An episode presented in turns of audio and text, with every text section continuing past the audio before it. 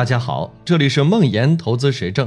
梦岩是且慢创始人，在互联网金融行业十余年，深入理解并实操美股、港股、A 股等多种投资方向，每周都会记录自己的实盘业绩和心得体会。感兴趣的话，可以关注梦岩的微信公众号。今天和大家聊聊品牌这件事儿。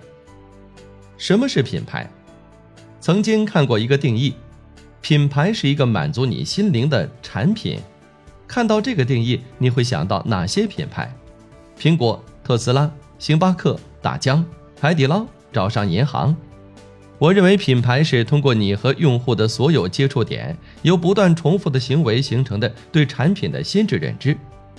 媒体是最常见的和用户的接触点，这种方式通常是单向的、灌输式的。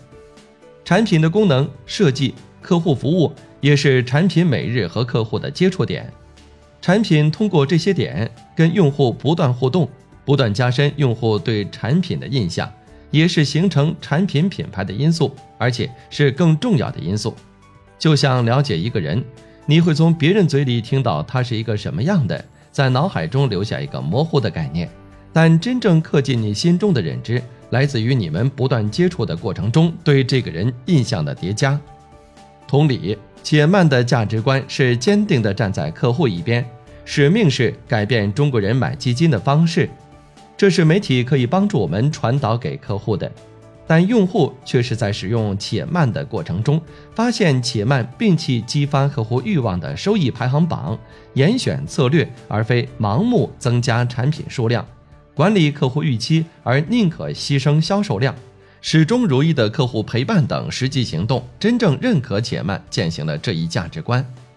通过上面的讨论，可以抽象出塑造品牌的公式：正确的是加不断重复乘以时间等于品牌。